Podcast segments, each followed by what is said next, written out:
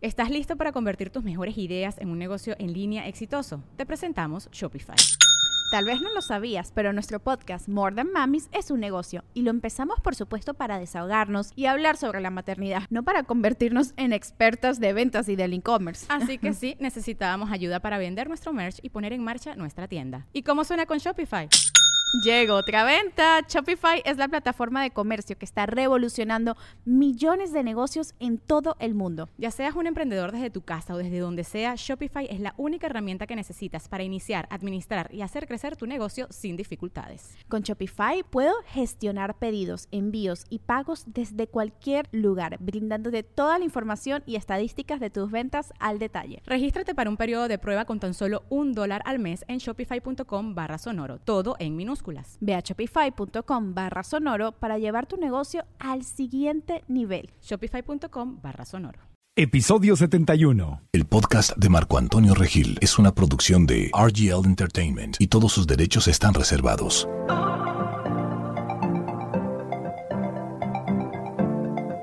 Bienvenidos al podcast de Marco Antonio Regil. Recuerdo la primera vez que alguien me dijo que la felicidad se creaba desde adentro, que nadie, alguien rompió mi burbuja, mi globo, le, lo pinchó con una aguja y me dijo, Marco Antonio, nadie, nadie, nadie te puede hacer feliz, porque yo recuerdo que yo buscaba que alguien me hiciera feliz. Y cuando me dieron esta información, cuando la escuché por primera vez con un maestro espiritual en Sedona, que en paz descanse y que ni siquiera recuerdo su nombre, pero lo que sí recuerdo es esta enseñanza, desde ahí empezó un camino completamente diferente en mi vida, porque entendí que el único que podía hacerse feliz era yo, y empecé a ver la vida de una forma completamente diferente.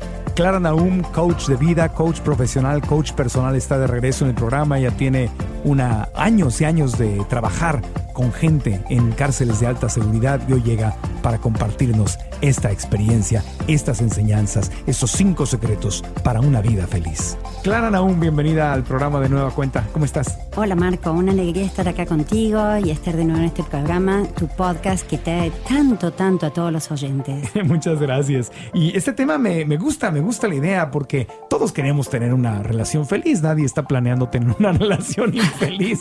Nadie se mete en una relación diciendo, oye, ¿cómo le hago para crear un infierno? Pero a veces como que sabemos cómo crear un infierno.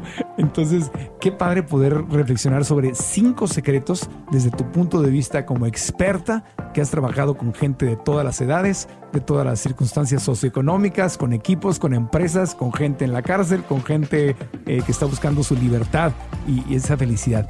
¿Cuál sería el primero de estos cinco secretos para una relación feliz que puedo empezar, a practicar desde ya. Desde ya, sí, no hay que esperar. Y me encantó lo que dijiste, que no, no nos metemos en una relación para ser infelices, pero de una u otra forma a veces tenemos una maestría en cómo complicarla y hacerla difícil. Yo podría dar un curso de cómo ser infeliz también.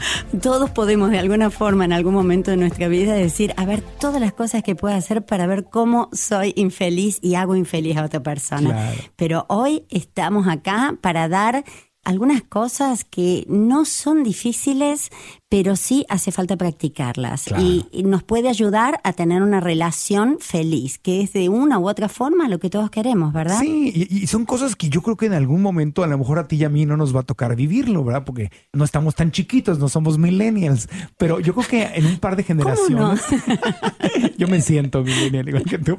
Me siento, en el fondo de mi corazón, bien en el fondo. Eres una millennial, pero yo creo que en unas cuantas generaciones, el día que se, se reprograme o se rediseñe el sistema educativo, va a haber materias que deberían o que van a formar parte algún día de la educación básica. Una es la libertad financiera, el otro tema es la salud emocional y dentro del tema de salud emocional debería haber una materia que se llame una relación feliz, justamente. Por supuesto, porque realmente todos los seres humanos, la intención en general es tener una relación con otros seres humanos, formar una pareja, formar una, una familia y también la relación consigo mismo, ¿verdad? Claro. Pero nadie nos enseña cómo hacerlo y de una u otra forma lo aprendemos en el transcurso de nuestra vida. A golpes. A golpes por lo que vemos, por lo que imitamos, por la sociedad, por la cultura, por lo que nos meten en la cabeza, sin juzgar una cosa u otra, pero sí, si la intención es ser feliz, veamos en qué tenemos que focalizarnos para así eh, sentirnos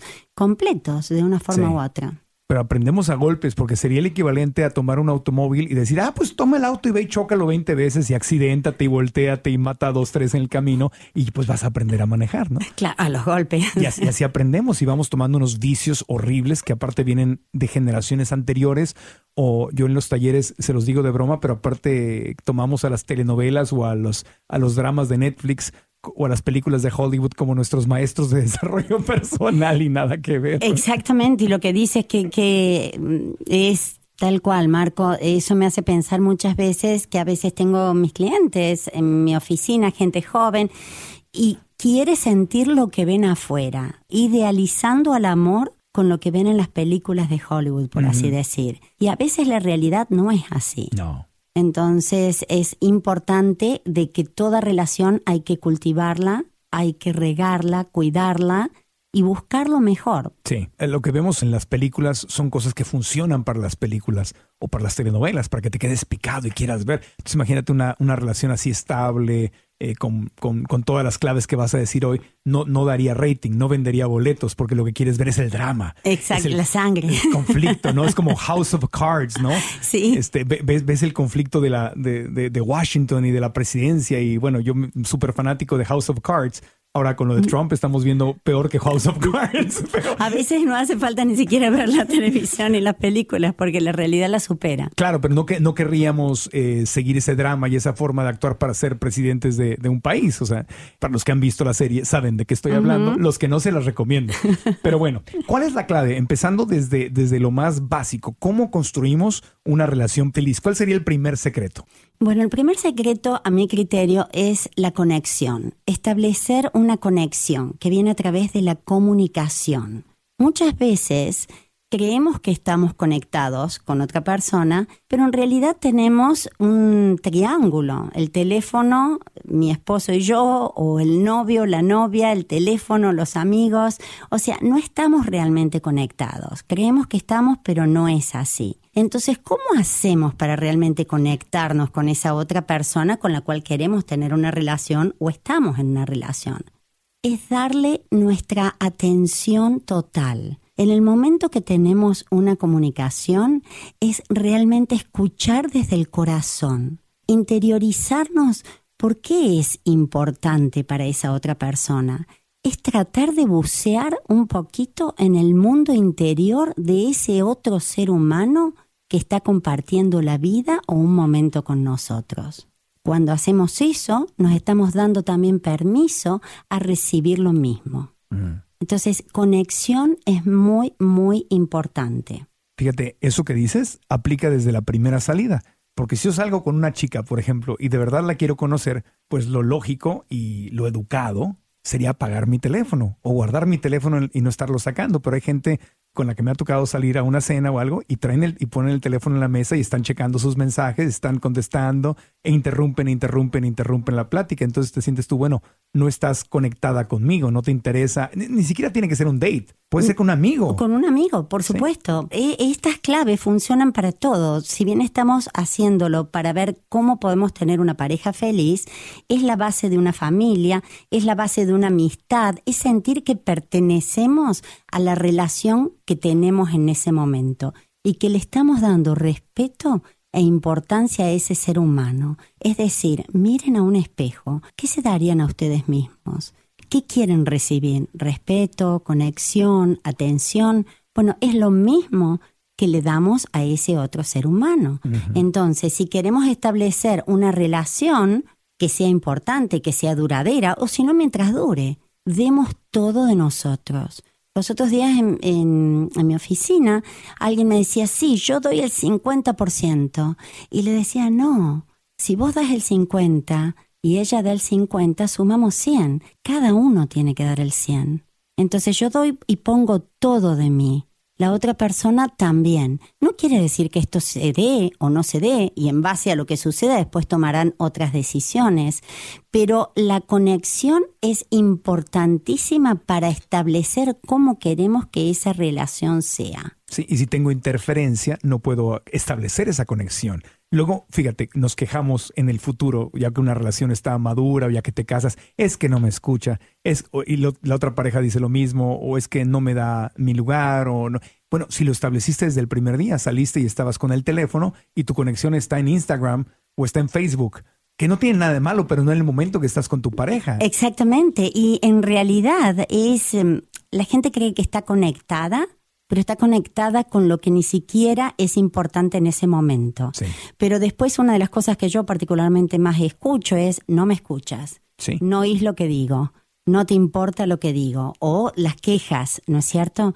Pero lo que, del teléfono que dices, Marco, es específicamente en esta época tan importante, pues se ha transformado en una adicción. Sí. Que eso realmente es esa sensación. Y los invito a todos los que están escuchando que piensen cuántas veces sienten que tienen que tocar el teléfono, agarrarlo, ver en la cartera o ver en el costado para ver si pasa algo, para ver quién puso un post, cuántos likes tuve, qué sucedió. Eso nos desconecta. Y de una forma, si empezamos a observarlo, lo podemos empezar a disminuir. Y les cuento que en esa, en esa mm, cita, en esa date que decías, que no necesariamente tiene que ser para que vaya algo más importante o no, pero el solo dejar el teléfono al lado está mandando algo subliminal que hay algo también que puede ser importante y no sos vos. Es como estar en un date o, con un amigo, pero está un tercero ahí sentado. Exactamente. Hay interferencia, hay contaminación. He tenido parejas que se han terminado separando porque realmente no podían. Era eh, realmente una relación de tres y en realidad no de tres, depende cuántos amigos tengas en Facebook. Si hay mil, tienes mil en la mesa y a ver qué pasó. Y que no estoy juzgando para nada el tema de las redes sociales ni que cada uno haga lo que sienta, pero si decimos que queremos tener una relación que es importante, en la que nos sentimos valorados, apreciados y que estamos con una conexión con la otra persona y queremos recibir lo mismo, entonces hagamos lo que es importante para poder establecer esa relación. Entonces, ¿cómo hacemos? Primero, el teléfono no hay que tenerlo ahí, porque a menos que, bueno, si están esperando algo que sea, no digamos debido a muerte, pero que realmente es muy, muy importante, es importante aclararlo y decir, este es el motivo que lo tengo. Estoy esperando este llamado o algo me tienen que avisar que realmente en ese momento es importante. Pero darle a cada cosa su lugar. Entonces no permitamos interferencias demos nuestra atención completa, escuchemos con el corazón, nos interesemos del mundo interior de esa otra persona. Cuando hacemos eso, estamos dándonos permiso nosotros mismos a ser, a exponernos de una forma positiva y a tener una relación que vale la pena, donde nos sentimos escuchados y donde escuchamos al otro ser humano. Para eso es dejarlos hablar, escucharlos e interesarnos por los temas de que la otra persona nos quiere contar. Entonces, así se establece una conexión. Y es muy sencillo, estás dando lo que te gustaría recibir. Exactamente. Entonces, si quieres, fíjate, qué hermoso sería estar con alguien y decir, cuando hablo con mi pareja o con mi amigo o con mi amiga, tengo la atención total de mi amigo, mi amigo, mi pareja, ¿no? O de mi hijo, de mi hija, de la familia también, ¿verdad? Entonces, si quiero esa atención total, tengo que mostrarla, tengo que dar. Entonces, en lugar de estarle pidiendo a la vida, Diosito, dame a alguien que me dé atención total, mejor porque no digo, Diosito, ayúdame a aprender cómo dar atención total. Y en consecuencia, voy a ser atractivo para una persona que aprecia eso y que me va a dar lo mismo de regreso. Por supuesto. Y lo que dices me gusta muchísimo, Marco, cuando dices, Diosito, mándame a la persona, pero como a lo mejor estás con el teléfono mandando mensajitos, ni siquiera sabes cuándo vino la persona. Claro. Pero es, seamos nosotros esa persona que queremos encontrar. Sí. Es decir, si quiero encontrar, y, un pequeño ejercicio, piensen qué es lo que quiero en el hombre o la mujer con la que quiero compartir mi vida o un momento. O incluso con la que ya estoy compartiendo mi vida. Por supuesto, es que hay que reinventarse en un buen sentido, es decir, no porque ya estoy casada hace muchos años, esto no importa, cada vez importa más. Sí, o sea, este, este tema aplica para los solteros, pero para quienes ya están en un noviazgo o más aún en un matrimonio y tienen este problema de comunicación, no me escucha. eh, no me da su atención total, no me escucha con el corazón, está siempre con 20 cosas. Entonces yo tendría que empezar a hacer, ya sea con alguien nuevo o con alguien con quien ya estoy en una relación, empezar a practicar lo que quiero recibir, dar lo que me gustaría recibir. Eso es básico dar lo que quiero recibir.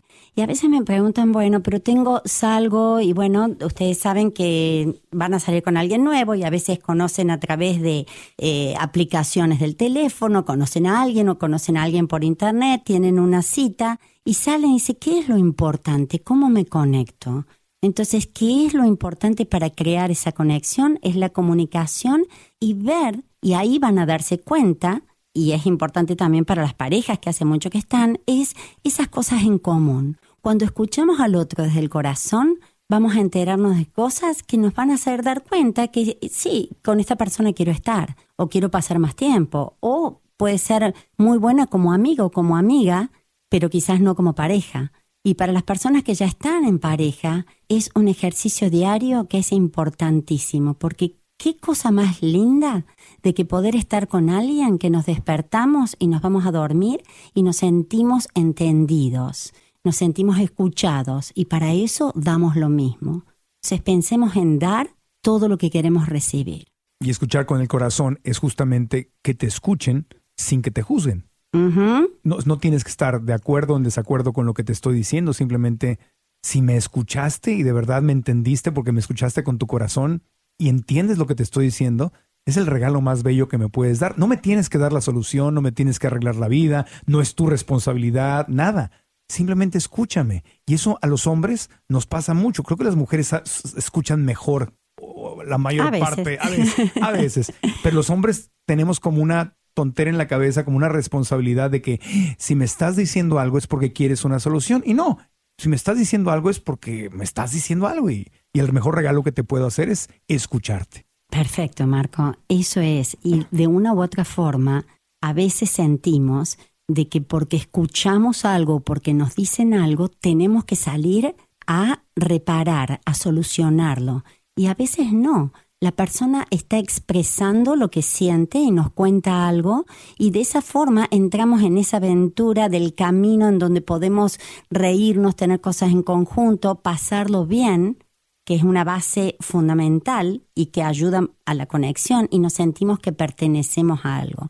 No necesariamente tenemos que ayudar a solucionar un problema, aunque a veces sea parte, sobre todo en las parejas, que ya hace mucho que están o que están, pero siempre es bueno preguntar y no dar por sentado, imaginarse que ya sé lo que quieres, porque como nos conocemos, porque hace mucho que estamos, es como que las, las personas se conocen tanto que terminan terminando la frase del otro, porque ya saben todo lo que van a decir, creen que lo conocen, entonces no hay nada nuevo. O sea que los invito a que realmente cuando escuchamos en el corazón, en vez de tratar de imaginarse, suponer o adivinar lo que el otro va a decir, al escuchar a lo mejor van a descubrir un montón de cosas que hacen que venga esa magia que hace falta para realmente sentir esa, esa chispa de conexión. Eso es importantísimo. Qué importante estar presente para mantener la conexión porque lo que estás diciendo es muy claro. A mí me ha sucedido que estoy con gente de repente en una conversación, sobre todo con gente que a lo mejor conozco cuando yo era un adolescente y no me escuchan y me dicen, claro, claro, sí, yo te conozco, yo sé por qué estás... Y eso es lo más frustrante y es lo que más me puede separar. Eh, yo tengo amigos y amigas con los que no he podido continuar una amistad justamente por eso, porque como que me conocieron hace 10 o 20 años y creen que el niño de 14 años que conocieron con los vicios de conducta que yo tenía en ese tiempo y con las prioridades que yo tenía en ese tiempo, soy el mismo de hoy. Y hasta lo hacen como, se ríen, claro, sí, ya sé, sí, hombre, a mí no vas a engañar, yo te conozco. Y eso es horrible porque es como que no, no me estás escuchando, no sabes quién soy, crees, crees saber quién soy, pero esa, esa persona, yo no soy esa persona, soy otro ser humano con otras experiencias. Entonces me imagino lo frustrante que ha de ser para alguien que está en una relación de largo plazo y su esposo, su esposa, su compañero, ya no está presente y cree que conoce y cree que esa persona no ha cambiado, ya no está presente escuchando la información fresca. Frustrante. Es muy frustrante, muy frustrante. Y lo que acabas de decir va también relacionado al tema de, de las etiquetas que le ponemos a los demás o a los roles que las personas tienen y como tú eras así, de esta forma en aquella época de tu vida, siempre tienes que seguir siendo así. Entonces eso separa totalmente a la persona que lo experimenta, le causa un dolor, y una, un dolor porque es como que ya no soy el mismo, es como hay tantas cosas, en tantas partes de nuestra vida evolucionamos, cambiamos, pensamos diferente, cambiamos nuestros hábitos, hay tantas cosas y es como decirle a alguien, no, tú usas azul y siempre vas a usar el color azul. No, déjame usar el rojo, hoy me siento bien con amarillo. Entonces les permitamos a los seres humanos ser lo que son, expresarse como se quieren expresar, usar el color, si lo usamos metafóricamente, que se sienten que quieren usar. Entonces no podemos ponerles una etiqueta y pretender o pensar que sabemos cómo son y cómo van a actuar se hace un abismo. totalmente. Y ahí es donde tal vez empieza, corrígeme si estoy mal, pero mientras decías esto, visualizaba yo, si estuviera yo en una relación de largo plazo y esa persona ya no me escucha y cree que ya me, me conoce y cree que ya no hay nada nuevo en mí, cree que no puedo cambiar y ya ni siquiera me pregunto, se interesa en conocer cómo soy o qué quiero hoy, entonces ahí es donde viene el peligro porque puedo encontrar a alguien nuevo afuera y esa persona como no me conoce, y soy nuevo, entonces me va a preguntar y me va, me va a atender con esa atención en el presente. Exactamente. Y ahí es donde se hace un abismo que me puede llevar incluso a, buscar un jardín más verde en otro lugar, porque acá sí me escuchan. Claro, y eso sucede, sucede muchísimo. Inclusive sucede en las parejas que a veces sucede esto y se terminan dando alianzas con algún miembro de la familia en contra de la otra parte de la pareja, el esposo o la esposa. Una alianza. Exactamente, y traen como una unión. ¿Por qué? Porque la esposa no lo escucha o el esposo no, no lo escucha, entonces se unen con uno de los hijos en contra de la otra parte de la pareja, el padre o la madre. Y eso trae relaciones disfuncionales, que son totalmente negativas, no solo para los miembros de la pareja, sino para los hijos o para cualquier otro integrante que está viviendo esto y que son patrones que se pasan de generación en generación. Es decir, el papá se casa con la hija o la mamá se casa con el hijo. Eh, sí, se puede ver así. O, bueno, es, entre comillas, no, Se, no, Se, casa realmente. No, no, por supuesto. Pero funcionan como que, yo lo he visto en mi familia, donde el papá y la hija pues tienen una comunicación, una alianza, una conexión y la mamá la dejan fuera. Claro, entonces... O al revés. Exactamente. No nos olvidemos también de que a veces en familias y en familias numerosas puede haber preferencias porque a uno les gusta un deporte, porque unos comen carne y los otros no, que se den esas pequeñas alianzas que no son negativas. Compatibilidades. Compatibilidades y eso es normal. ¿No es cierto? Les gusta a uno ir a jugar al fútbol y van y se unen, pero esos son las alianzas saludables. Digamos, bueno, que se pueden tomar inclusive con humor, ¿verdad? Se da siempre.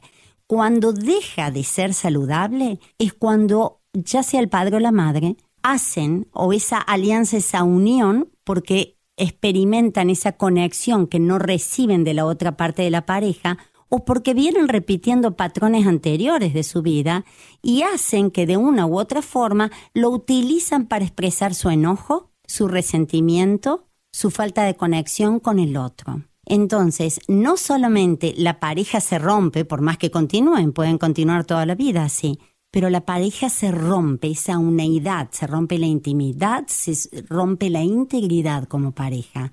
Y no solamente se dañan ellos, sino que dañan al hijo o la hija que está participando en esa alianza. Le enseñas a hacer una alianza y el precio que pagas es la separación, el abismo entre tú y tu pareja. Exactamente. Entonces, si quieres sanar o evitar llegar a eso, tienes que enfocarte en crear esa conexión con tu pareja. Por eso hasta, hasta en la religión te lo dicen, la prioridad es tu pareja, después tus hijos, después tus padres. Que no significa que vas a olvidar a nadie. Absolutamente. Y la gente a veces lo toma tan literal que es un problema también, porque dicen, oh, oh ok, esto no. Y es como tú lo dijiste es esa prioridad, es crear esa unión, esa base que si la base es fuerte, puede tolerar las tormentas, puede tolerar y resolver problemas y puede educar a hijos de una forma saludable. Pero cuando se intenta cubrir los roles de esposo o esposa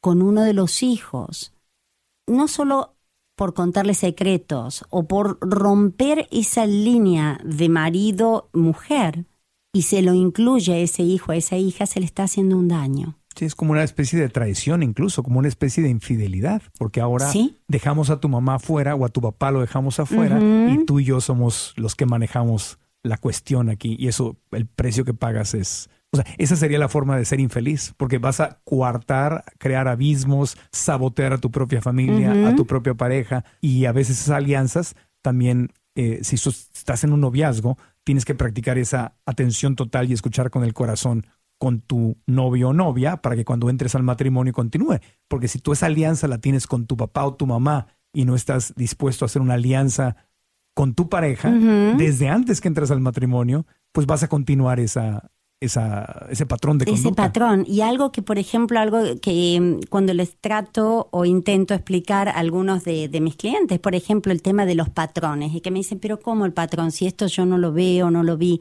Cuando tenemos patrones, que todos tenemos, y todos traemos formas e ideas en cómo vivimos la vida, cuando el patrón se transforma en negativo, cuando estamos viendo con una perspectiva cerrada y nos estamos dañando a nosotros o tomamos las cosas tan cerradas, tan literal, que nos hace daño.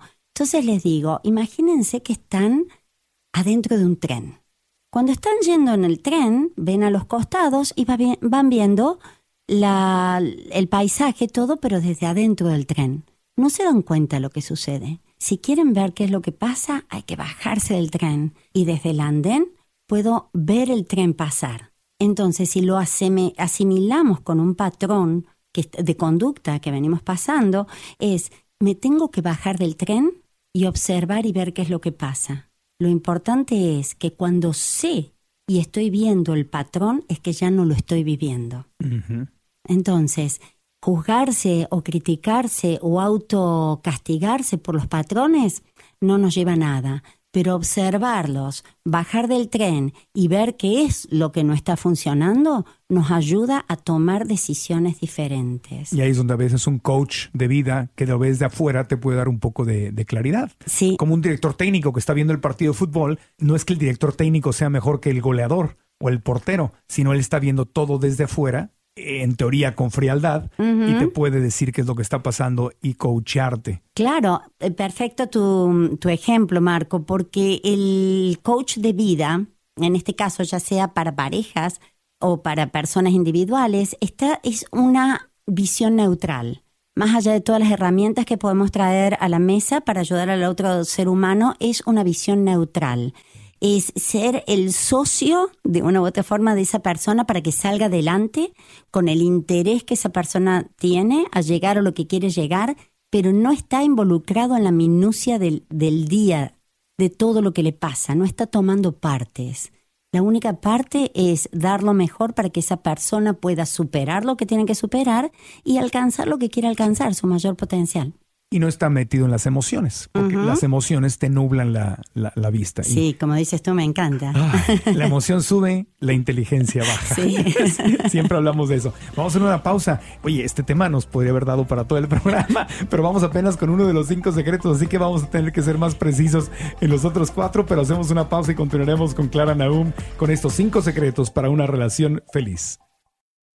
Soy Marco Antonio Regil. Clara Naum es nuestra invitada y los cinco secretos para una relación feliz. La primera la aprendimos y es una conexión. Dar atención total, escuchar desde el corazón y conectarme con quien quiero tener esa relación de pareja. Obviamente, y no hacer, no, desviarme y hacer alianzas con terceros, cuartos o quintos, desde el teléfono hasta los hijos, hasta la, la mamá o el papá y, o el vecino porque si empiezo a hacer esas alianzas, entonces estoy perdiendo. No hay espacio más que para una alianza fuerte y primaria que sería con tu pareja en el caso de una familia, ¿no? es, claro.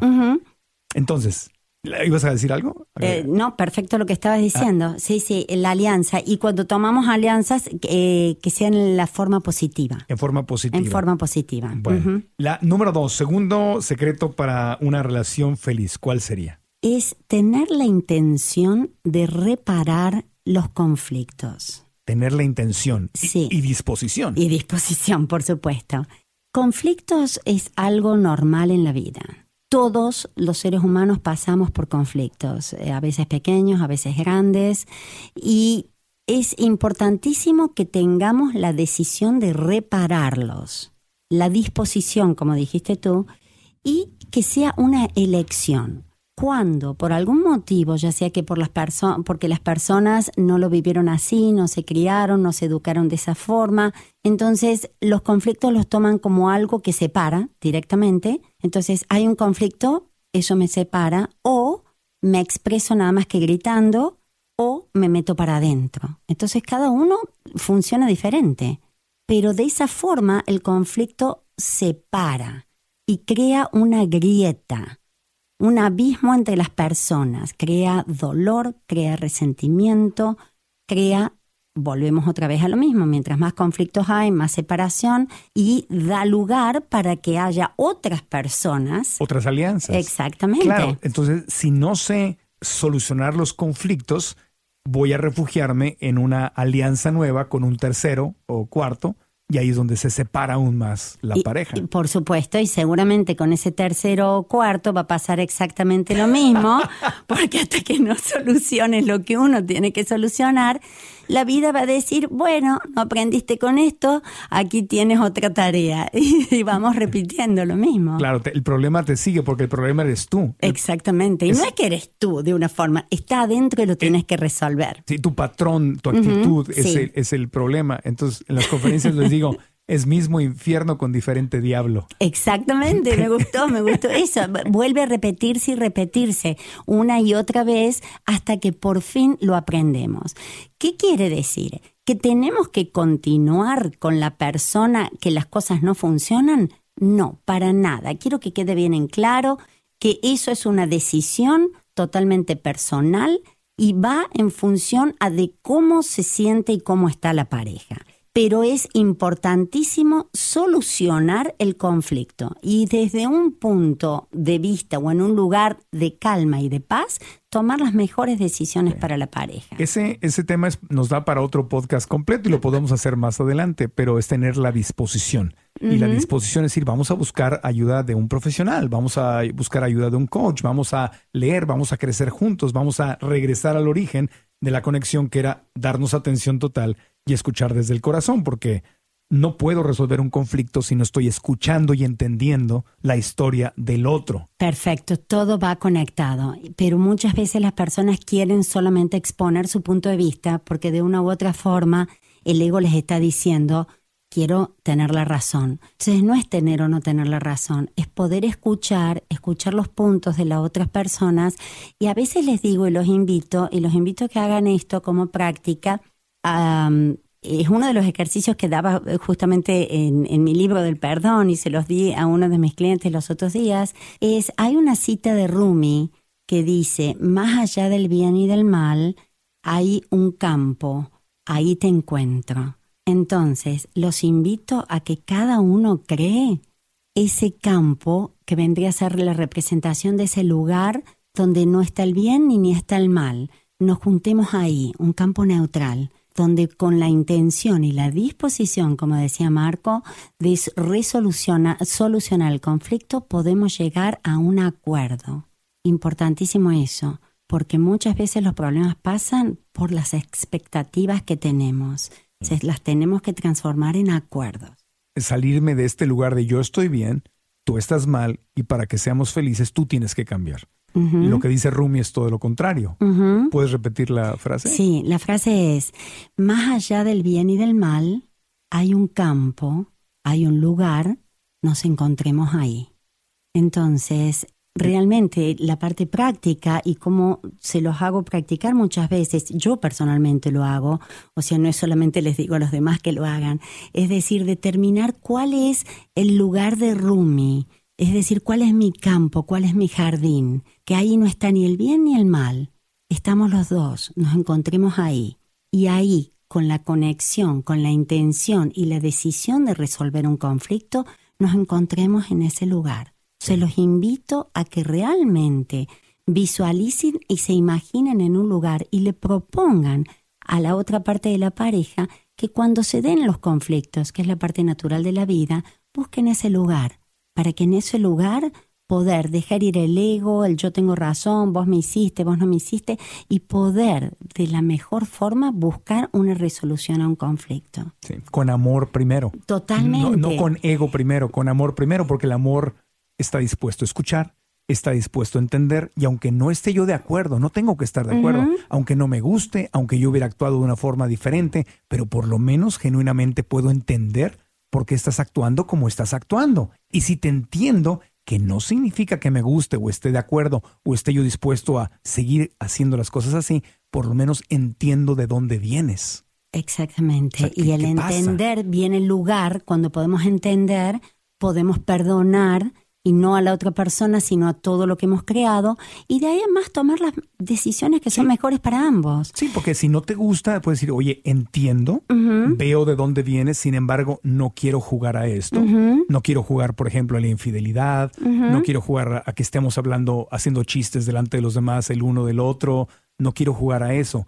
Ahora déjame decirte de dónde vengo yo, y si no nos gusta, bueno, pues a otra cosa. A otra cosa, mariposa. Exactamente, así decía. Pero el viejo dicho, no sé, Marco, si lo escuchaste, pero yo recuerdo muchísimo, y no porque sea millennial, ¿no? Lejos de. Eh, ojos que no ven, corazón que no siente. ¿Lo has escuchado? Sí, claro. Entonces, la realidad es que ojos que no ven, corazón que no siente no funciona, porque hay muchas cosas que traemos que aunque no se hayan dicho, las estamos transmitiendo están la energía de esa separación, esa energía del, del secreto, que no es lo privado, pero el secreto, si no se resolucionan los conflictos, se termina creando secreto, separación, y esa energía nos termina separando de una u otra forma. Claro, ok, muy bien. Entonces, paso número dos, resolución sana de conflictos. Antes de ir a la pausa, paso número tres, ¿cuál sería entonces? El paso número tres es aprender a expresar los sentimientos. Que lo estaba ya comentando. Sí, es parte de eso. O sea, esto es más preciso, nada más. Más preciso. Porque, claro, si yo quiero resolución sana de conflictos, tengo que aprender a expresar mis sentimientos,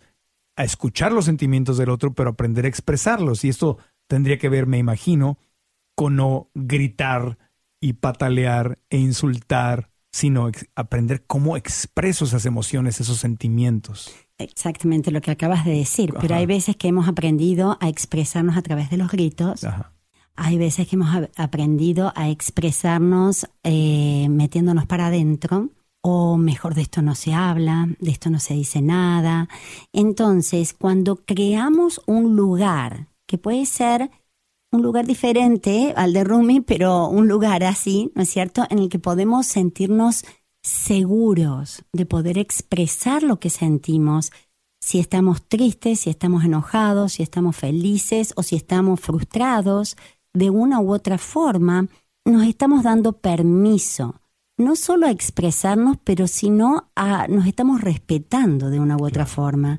Y lo más importante es que cuando aprendemos a hacer eso a nivel pareja, también estamos creando las bases, si en algún momento tenemos hijos, a poder darles ese lugar. Entonces, a poder expresarse. El ser humano, todos llevamos un montón de sentimientos y emociones adentro. Nos pasan cosas, nos hieren, nos herimos, tenemos pérdidas, dolores, de todo. El tema es que la sensación y poder expresar ese sentimiento va mucho más allá que el hecho que lo produjo. otra, vez repítelo, está muy bueno, repítelo. La sensación, los sentimientos, lo que tenemos, el poder expresarlos va mucho más allá del hecho que los produjo, que la causa. Es más importante aprender a expresarnos que lo que realmente sucedió. O sea, lo que yo estoy sintiendo y cómo lo expreso es más importante que lo que originó el sentimiento o la emoción original. Exactamente. Eh, imagínate, Marco, que estás con una novia y quieres expresar tus sentimientos o ella quiere expresar tus sentimientos, sus sentimientos. Y estás en un momento que es a lo mejor un poquito vulnerable, te sientes mal, te sientes triste o lo que esté sucediendo el poder tener ese espacio, esa contención, en donde puedes decir totalmente de una forma vulnerable, que estás exponiendo de una forma u otra tu corazón, eso es mucho más curativo que la causa o lo que te pueda haber pasado en ese día que hizo que te sientas así. Y cuando la otra persona te escucha o mutuamente con el corazón abierto, no con la idea de a ver cómo te lo soluciona para que muchas veces es, si te lo soluciona ya no te sentís más así, no tenemos que tener que lidiar con esto. ¿Me entiendes? O a ver si estoy de acuerdo o en desacuerdo. Exactamente. neutral, te escucho. Te doy espacio para que te, expreses. perfecto. Es dar ese espacio. Cuando sentimos ese espacio y le damos el espacio a otro ser humano, nos lo damos a nosotros. Y el día de mañana también se lo estamos dando a nuestros hijos y les estamos enseñando a través del ejemplo a darse el espacio, a poder expresar los sentimientos. Y como muchas veces lo hemos dicho antes, una cosa es decir estoy triste a soy triste. Soy frustrado a estoy experimentando una frustración. Entonces, de esa forma, experimentamos, decimos, compartimos lo que sentimos. Y va mucho más allá que la causa de eso. Y no nos ponemos la etiqueta del sentimiento. Si estoy experimentando tristeza, estoy experimentando celos, estoy experimentando abandono, pero no soy los celos o el abandono o el coraje. Ahora, los dos extremos no sanos serían uno, no me comunico. O sea, lo contrario, aprender a expresar mis sentimientos, que es el secreto número tres que nos estás dando. Uno es yo no me comunico. Siento algo, me encierro, me pongo pasivo agresivo, o sea, me pongo sin decir nada, pero estoy bien agresivo, aunque no diga nada, estoy moliendo por abajo y estoy con la ley del hielo y no me expreso y pues allá es tu problema, averiguo a ver qué traigo, no te dirijo la palabra, no tengo sexo contigo, no te beso, lo que sea. Ese sería un extremo. El otro extremo es, ah, pues debo de expresar mis sentimientos ¿Qué tal si los expreso durante la cena de Navidad y lo grito delante de toda la familia, frente a todos, lo enojado que estoy contigo?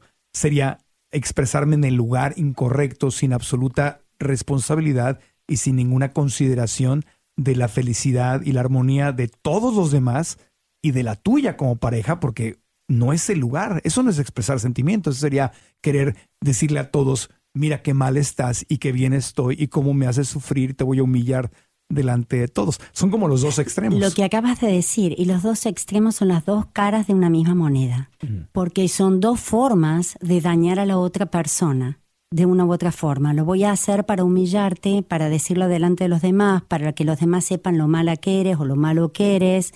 Mira todo lo que vengo acarreando adentro, con una falta de respeto total hacia los otros que están compartiendo el momento. Entonces, y la otra forma es me lo meto para adentro y todo eso nos daña, nos daña a nivel salud también, que lo hemos hablado antes, porque todo eso es resentimiento y no lo estoy expresando y quizás la persona salta, se enoja y discute por cualquier cosa que no tiene nada que ver. Sí, porque sale por otro lado. Por otro lado sale. Es un volcán que está listo para hacer listo erupción. totalmente. Entonces, aprender a expresar mis sentimientos también lleva un sentido de responsabilidad. Saber cuándo y dónde. Es responder con habilidad. Y si en un momento sienten que tienen ganas de gritar y que realmente lo único que les sale es gritar, es importante a lo mejor dar una vuelta a la manzana, ir a eh, tomarse un descanso, un pequeño descanso, ir al baño, respirar y sentir y evaluar. Con todos estos gritos, ¿voy a solucionar algo? ¿Eso es lo que quiero? Sí. Entonces, tomarse esa, ese respiro, porque las emociones es algo que está producido por un pensamiento que tenemos y a lo mejor lo que nos sale es esa forma de expresión. Pero podemos tomar una pausa y después tener en calma el poder expresarnos si algo nos molestó, nos dolió o, puede ser algo personal que queremos compartir con esa otra persona. Si esa energía la puedo canalizar, me puedo salir a andar en bicicleta y darle durísimo a la bicicleta sin matarme, puedo salir a eh, correr. Sobre todo sin matarte. Sí, porque si estás enojado puede ser una tontería. Voy a ir a un lugar donde le puedo subir una montaña en bicicleta o corriendo, o voy a ir al mar en medio de donde no hay nadie, voy a gritar o voy a ir a la montaña y grito, este, o me encierro en mi cuarto y digo, ¿sabes qué? Necesito cinco minutos. Sí. Y agarro la almohada y me la pongo en la cara y le grito a la almohada. Sin, sin ahogarte, por sin favor. ahogarme. Pero es decir, y ya que salió esa energía, esa explosión, puedo entonces tener una forma más eh, civilizada de hablar. Y si estoy en la cena de Navidad y de verdad no me puedo aguantar, me levanto y digo, discúlpeme, no me estoy sintiendo bien, necesito un poquito de privacidad, regreso. Entonces, eso es ser responsable también. Totalmente responsable. Y me encantó lo que dijiste recién, un poquito de privacidad. No es mantener en secreto, es tener la sabiduría de que hay ciertas cosas que hay que mantenerlas privadas. Y en qué momento es el momento en el cual realmente puedo expresarme para poder llegar a tener una resolución de ese conflicto. Y a veces ni siquiera es porque hubo un conflicto, es porque me pasó algo en el trabajo, me pasó algo con un amigo, con mi padre, mi madre o alguien más y quiero poder expresar los sentimientos. El poder expresarnos hace que la otra persona también se dé permiso a poder expresarse y crea una unión que es muy importante para la pareja. Es una maestría y una práctica para toda la vida, aprender a expresar tus sentimientos. Volvemos después de mensaje, estamos con Clara Naum, cinco secretos para una relación feliz, llevamos tres, faltan los últimos dos y con eso vamos a cerrar el programa de hoy. No se vayan, continuamos. Soy Marco Antonio Regil, estamos hablando de los cinco secretos para una relación feliz con Clara Naum, que es nuestra invitada, número uno. Nos hablaba de la conexión, de la conexión que viene de dar atención total y escuchar desde el corazón. La número dos, aprender a, manejar los conflictos, resolver conflictos. Y la número tres que se desprendía de ahí, que era aprender a expresar tus sentimientos con responsabilidad, pero con apertura en un lugar sagrado, en un lugar donde no hay juicios, que es todo, todo un tema para toda la vida.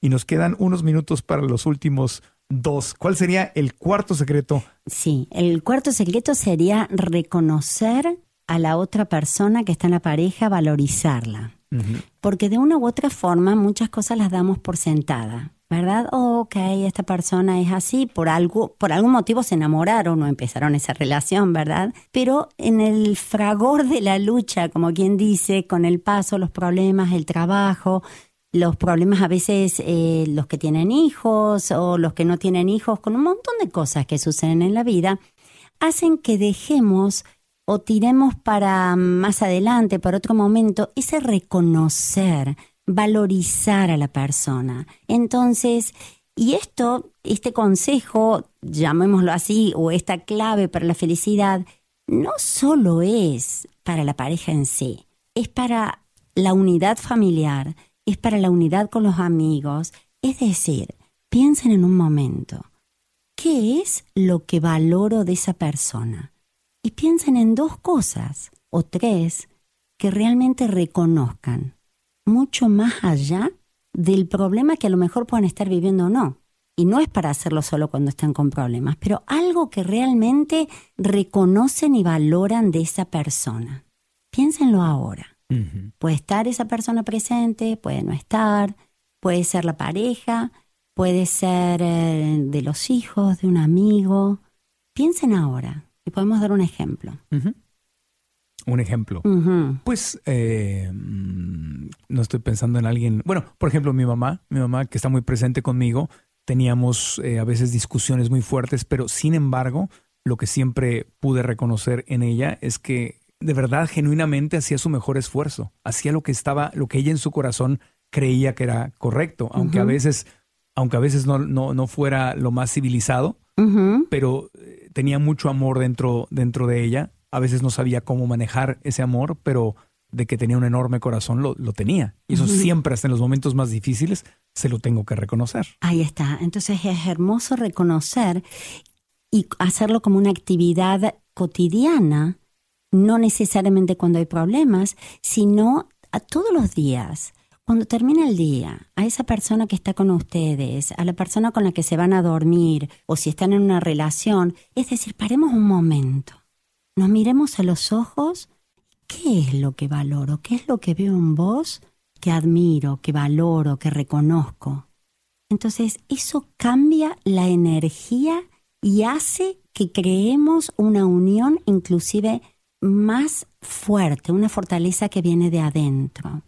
Por ejemplo, les doy un ejemplo, hace la semana pasada tenía un muchacho joven, un cliente en la oficina y con muchos problemas con su padre. O sea, esto no era una relación de pareja, aunque también se trataba de una relación de pareja, pero después de, todo mm, un proceso bastante emocional, le digo, ¿podrías decir una cosa que valores de tu padre? Y mm. creo que me miró como diciendo, Clara, ¿estás loca? O sea, claro, cuando estás, cuando estás enojado, lo último que tu ego o tu mente quiere hacer es reconocer a alguien. Por supuesto. Tienes, que ir a tu corazón, ir más allá de la mente. Ese fue mi punto. Ah. Ese fue exacto eso. Yo quería que él llegara a su corazón. Le digo, no estoy diciendo nada y todo lo que estamos buscando cómo solucionar esto. Pero si en el momento que algo muy duro o algo difícil podemos reconocer una cosa, aunque sea chiquitita, chiquitita, de esa otra persona con la cual estamos teniendo problemas o no nos llevamos bien, eso nos hace cambiar la energía. Y entramos de una u otra forma a una energía que va directo al corazón. Cuando nuestro corazón se abre, podemos dialogar desde otro nivel. Podemos entrar a un nivel de conciencia superior y desde ese lugar tomar las mejores decisiones para nosotros, para la pareja o para lo que sea. Entonces, los eh, recapitulando eso, los invito a reconocer algo de la otra persona y si lo pueden llegar a lograr hacer en un momento difícil, bueno, los felicito y los aliento. A veces lo podrán hacer una vez, dos veces, a veces nunca, pero si lo hacen, es importantísimo porque aprendemos de lo que nos gusta y de lo que no nos gusta también. A veces ponemos a las personas en un pedestal, pero de esos héroes aprendemos de todo, de las debilidades de la fortaleza. Eso. Y como práctica para una pareja feliz, para sentirnos bien, es a diario. Es mandar un mensajito o a decirle a la noche, qué lindo esto cómo reconozco esto de vos? Especialmente cuando estás teniendo conflictos. Exactamente. Con lo que me quedo de esto es que al reconocer y valorar, me salgo de mi mente y me reconecto con mi corazón. En otras palabras, me salgo de los juicios, de mi ego, de la posición de víctima y me conecto con el amor incondicional que está en mi corazón. Y, en otras palabras, eso es Dios. Entonces, si quiero que Dios venga y me ayude a mi relación, en vez de estárselo pidiendo como si yo no pudiera hacer nada, Diosito, ven y ayúdame, pues la respuesta de Diosito sería, reconoce y valora algo, porque en ese momento me vas a abrir la puerta, porque ya estoy adentro de ti, yo soy el amor que vive en ti. Si me abres la puerta, yo puedo entrar y hacer un milagro, hacer magia, inundar de amor tu vida y tu relación, pero mientras tengas la puerta cerrada porque estás en tu cerebro, en tu mente, yo estoy bien, él o ella está mal, y bloqueo. Tengo la, hay una, la presa está llena de agua, que es el amor, ¿no? Está queriendo brotar, pero tengo la presa cerrada, la compuerta cerrada, y yo soy el que le puedo abrir esa compuerta, que entre el amor, a que entre Dios en mi vida, a solucionar ese conflicto. Totalmente de acuerdo. Y, es, y se soluciona ese conflicto. Y de esa forma, con todas esas claves, esas pautas, estamos dándole una oportunidad a la relación, le estamos dando una oportunidad a ser felices. Y si le damos una oportunidad a eso, nos estamos dando una oportunidad a nosotros. A nosotros. A nosotros. Yo soy el que gano cuando me conecto con mi corazón. Así es. Y de ahí en más, cuando estamos conectados con el corazón, podemos tomar decisiones de qué otras acciones podemos hacer o tomar para estar mejor, sentirnos mejor, o si esa no es la persona para nosotros. Claro, claro. Bueno, y el último, nos quedan ya un par de minutitos, el último, eh, el último secreto para una relación feliz, Clara. La intimidad, crear intimidad cómo creo intimidad. Eso es consecuencia de todo lo demás que dijiste, ¿no? Por supuesto. Porque intimidad mucha gente lo puede interpretar como sexualidad. Y porque el sexo vende. Entonces, de una u otra forma, la gente cree, tengo mucho sexo, poco sexo, entonces tengo mucho o poca intimidad. Y la verdad, hace poco estaba leyendo un artículo de, de una asociación de psicología de, de Inglaterra, y el problema no es la parte sexual, que si una persona tiene mucho o poco sexo, es que las dos estén de acuerdo en lo que quieren tener. Eso es lo que trae problemas. Pero cuando eh, le ponemos el rótulo que la sexualidad o el sexo es intimidad, estamos mandándonos una idea equivocada. Es al revés. Es al revés. Un buen sexo, buena sexualidad viene como una consecuencia de tener intimidad. Por supuesto. Y además pensemos, ¿qué pasa cuando pasa el tiempo? ¿Qué pasa si hay algún motivo por el cual la pareja no puede tener sexo. ¿Quiere decir que se acabó todo? ¿Qué pasó? Claro, cuando llegan los hijos y están corriendo por todos lados y brincan en la cama y la puerta pues tiene que estar sin seguro. Por eso, y, y no solo eso, cuando pasan los años, cuando pasa el tiempo, y si hubiera un accidente o una enfermedad que por un motivo u otro la persona no puede tener sexo, ¿qué quiere decir? Entonces, el sexo es importantísimo, pero no le demos más de lo que tiene. ¿En qué sentido? Es si la persona tiene intimidad. ¿Cómo se cree esa intimidad? Cuando nos reímos juntos, cuando tenemos cosas en conjunto que nos gusta hacer. No necesariamente tenemos que tener los mismos gustos, pero sí valores similares. Cuando nos escuchamos desde el corazón. Cuando nos escuchamos del corazón. Si vos vas a salir con alguien, vas a querer salir lo más probablemente con alguien que tenga valores similares a los tuyos. Es decir, eh, por ejemplo... Compartimos estilo de vida como... Estilo de vida. Sí. Sí, mm. como ser veganos. como, mm, si ella se come los animalitos y tú los cuidas, es un poco más difícil. Es bastante difícil. bastante difícil. Entonces, si alguien está por la lucha por los derechos humanos y la otra persona es totalmente discrimina y es cerrada, es difícil. Claro. Entonces, todo eso crea separación. Para reírse juntos, eso, el humor traer el humor hasta los momentos difíciles cambia la energía de todo. El humor fundamental, hacer cosas que nos gustan, tener valores similares, cosas de que al transcurso del tiempo van a ser la fortaleza, los pilares, la amistad, ser los mejores amigos, es el divertirse, acompañarse, entenderse, sumado a darse lugar para expresarse, entender. Y cuando nos juzgamos es ver que lo que estamos haciendo y utilizar el perdón y utilizar eh, ese nivel de conciencia más alto que nos da cuando hemos abierto el corazón, todo eso crea la intimidad. Y el sexo, que es algo muy importante en las parejas, es en función a lo que ambas personas estén de acuerdo o quieran y no a la cantidad o menos cantidad y ponerle un rótulo, porque las personas se terminan diciendo, escuché esto, la media, las películas de Hollywood me muestran algo que realmente no es lo que estoy viviendo, entonces se están comparando con algo que lo mejor no es real. Entonces, de acuerdo a las circunstancias de cada pareja, se adapta y todos estos otros elementos llevan a que esa conexión sexual no solo sea sexual, sea sexual, mental, emocional, espiritual. Entonces ahí el sexo toma otra función, pero no es ni más ni menos que las otras cosas. Sí, ahí se convierte en algo sagrado.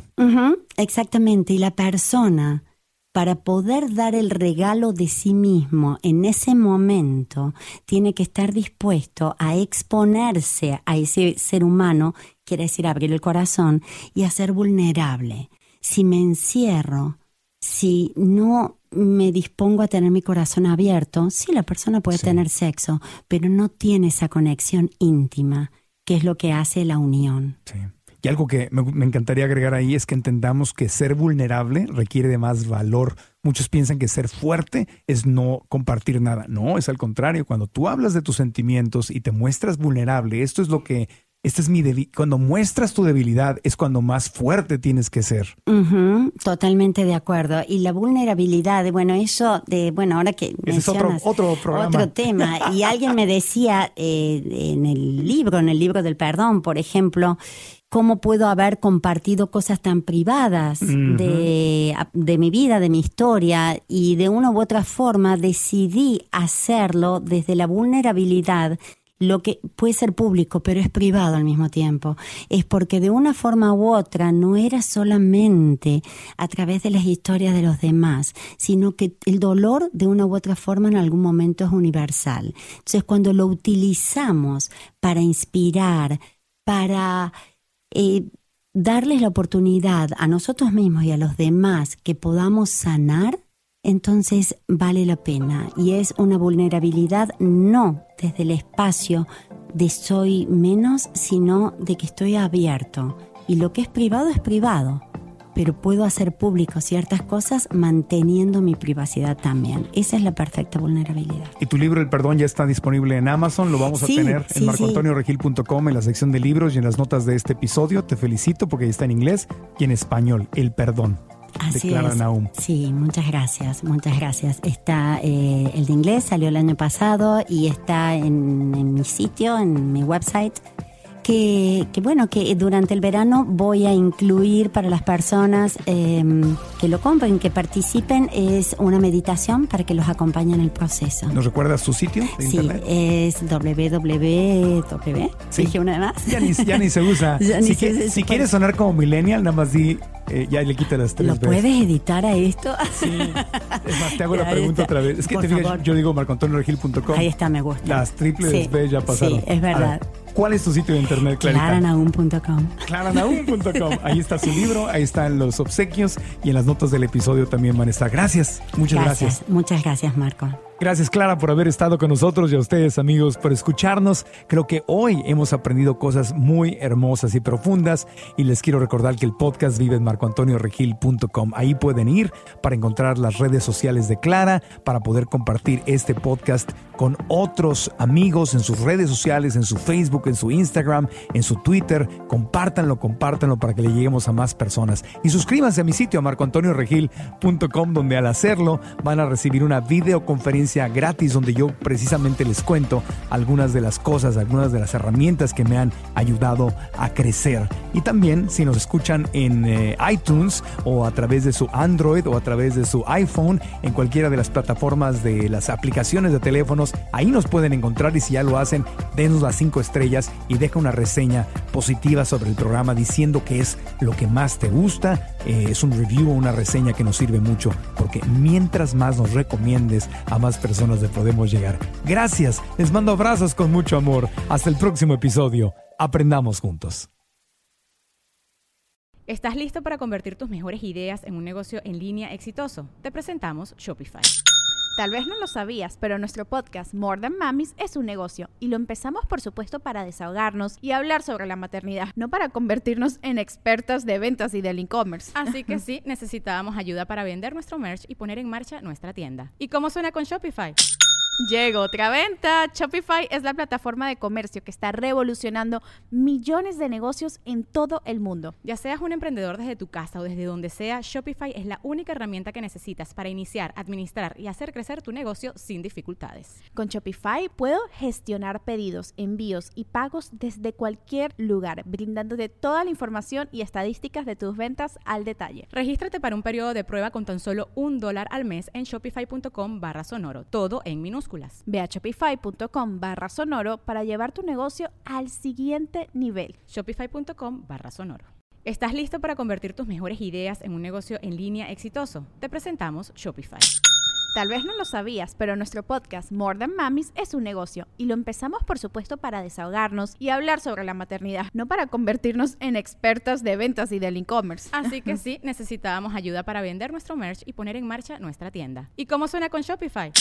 Llegó otra venta. Shopify es la plataforma de comercio que está revolucionando millones de negocios en todo el mundo. Ya seas un emprendedor desde tu casa o desde donde sea, Shopify es la única herramienta que necesitas para iniciar, administrar y hacer crecer tu negocio sin dificultades. Con Shopify puedo gestionar pedidos, envíos y pagos desde cualquier lugar, brindándote toda la información y estadísticas de tus ventas al detalle. Regístrate para un periodo de prueba con tan solo un dólar al mes en shopify.com barra sonoro, todo en Ve a shopify.com barra sonoro para llevar tu negocio al siguiente nivel. Shopify.com barra sonoro.